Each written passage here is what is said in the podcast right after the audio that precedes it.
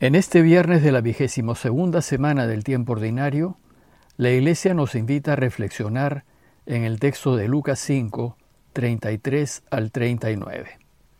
El texto dice así. En aquel tiempo los fariseos y los maestros de la ley dijeron a Jesús, Los discípulos de Juan ayunan a menudo y oran, y los de los fariseos también. En cambio los tuyos comen y beben. Jesús les contestó, ¿quieren que ayunen los amigos del novio mientras el novio está con ellos? Llegará el día en que se lo lleven, y entonces ayunarán. Y añadió esta comparación.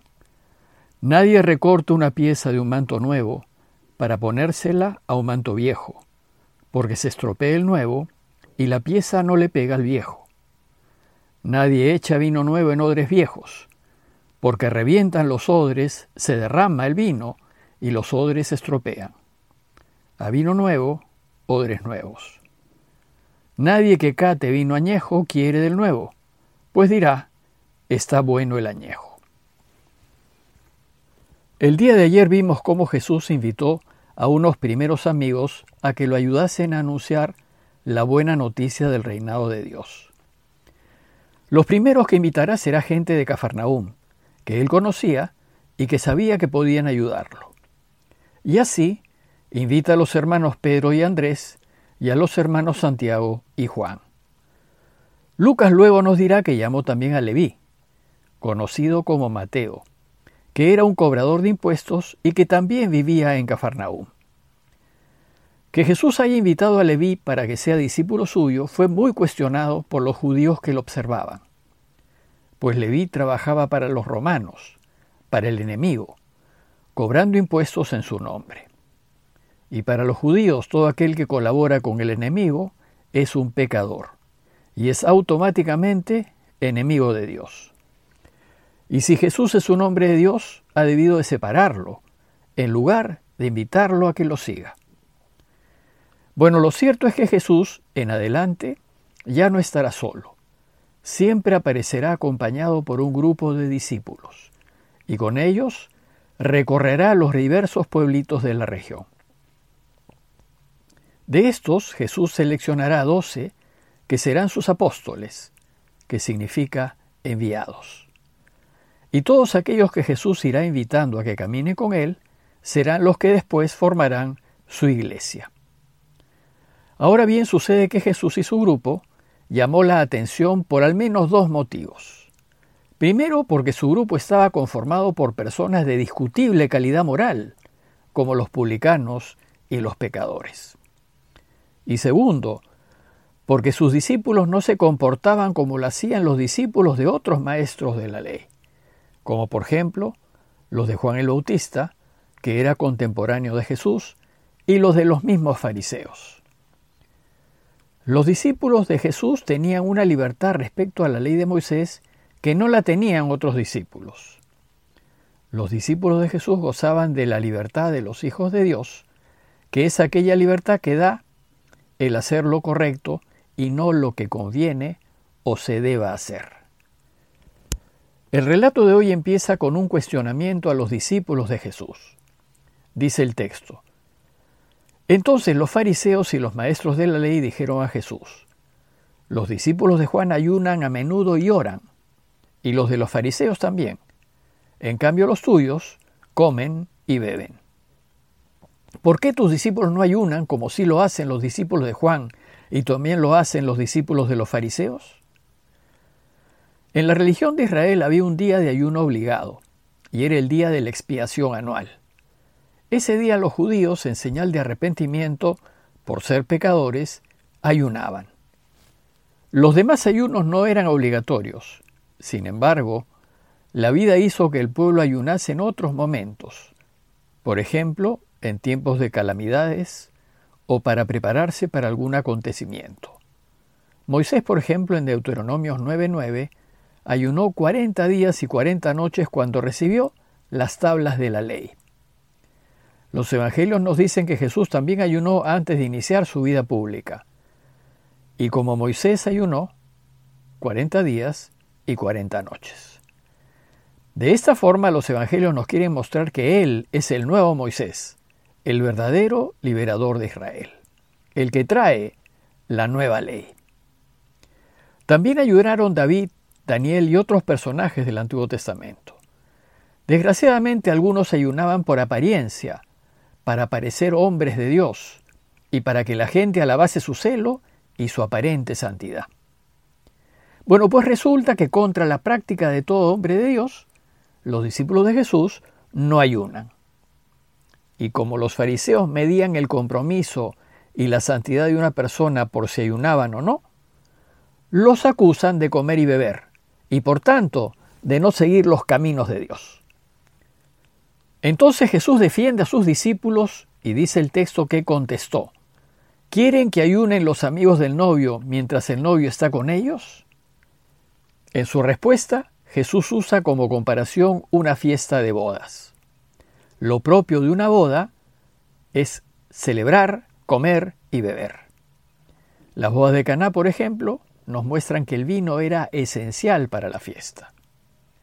Según Jesús, no se debe ayunar cuando hay alegría, fiesta y celebración. Lo que Jesús les dice es que este no es tiempo de ayunar, más bien es tiempo de alegrarse y de comer y beber, porque Dios está con ellos. Él es como el novio, que está alegre, y los amigos del novio están alegres con él. La alegría de encontrar al Mesías debió ser indescriptible. ¿Cómo pues pensar en ayunar? Por supuesto, los escribas y fariseos no entendieron lo que Jesús quería decir. Sin embargo, Jesús añade, pero llegará el día en que se lleven al novio y entonces ayunarán. Con esto hace alusión a su muerte en la cruz. Pues en momentos de tristeza a uno le brota el deseo de no comer. Jesús busca hacer entender a los escribas y maestros de la ley que no es tiempo de tristezas ni de ayunos, sino es tiempo de alegría, porque Él ha traído una novedad extraordinaria que no se compara con nada, que hace que lo antiguo se vuelva obsoleto. Él trae una nueva alianza con Dios que hace obsoleta la antigua alianza con Abraham y trae una nueva ley, la, la, ley del reinado de Dios, que hace obsoleta la ley de Moisés. Y para que entiendan de qué les está hablando, les pone dos ejemplos. Dice el texto que añadió esta comparación. Nadie recorta una pieza de un manto nuevo para ponérsela a un manto viejo, porque se estropea el nuevo y la pieza no le pega al viejo. La noticia que Jesús trae y el nuevo orden que Él propone es como un pedazo de tela nueva, que no se puede unir a un pedazo de tela vieja. Esto era más evidente antes, cuando las telas nuevas se encogían después de la primera lavada. Desgraciadamente hoy se ha perdido la fuerza de esta imagen, porque ahora usualmente las telas nuevas no se encogen. Lo que quiere decir Jesús es que si con una tela nueva, antes de lavar, se parcha un vestido viejo, al lavar el vestido, el pedazo de tela nueva se encoge y se rompe el vestido parchado, y este ya no sirve. El segundo ejemplo es el del vino. Dice el texto, Nadie echa vino nuevo en odres viejos, porque revientan los odres, se derrama el vino, y los odres se estropean. A vino nuevo, odres nuevos. Las garrafas de vino se hacían de cuero, y cuando la garrafa es vieja y el cuero ya está curtido, la fermentación del vino nuevo hace que el cuero curtido se rompa y se pierde el vino. Por eso es necesario que el vino nuevo se guarde en garrafas de cuero nuevo, que es flexible, y así la fermentación del vino no las rompe. Los dos ejemplos que pone Jesús nos invitan a pensar en la novedad del reinado de Dios. La propuesta de Jesús es revolucionaria, totalmente nueva, y no se puede entender desde la ley de Moisés. La ley de Moisés es como el vestido viejo o los odres viejos, mientras que la nueva ley del reino es como el vestido nuevo o los odres nuevos. Lo que nos trae Jesús no es un añadido ni un parche a la ley de Moisés, es una completa novedad que nos invita a pensar distinto, a mirar el mundo de otra manera, porque todo lo ordena desde el amor, el perdón y la generosidad y no desde la revancha o del ojo por ojo, diente por diente, ni del rencor. Jesús termina la defensa de los suyos diciéndoles a los escribas y fariseos que sus discípulos han probado el mejor vino. Y como sabemos, el vino añejo es mejor. Diciéndoles, nadie que cate vino añejo quiere del nuevo, pues dirá, está bueno el añejo. Sus discípulos han gustado de la libertad de los hijos de Dios, que genera el reinado de Dios. No los obliguen pues a beber de las rigideces y estrecheces del vino de la ley de Moisés. En conclusión, el relato de hoy no niega la práctica del ayuno. Jesús lo practicó y la Iglesia también lo practica, pues ayuda en algunas ocasiones, a veces incluso ayuda a hacer mejor la oración.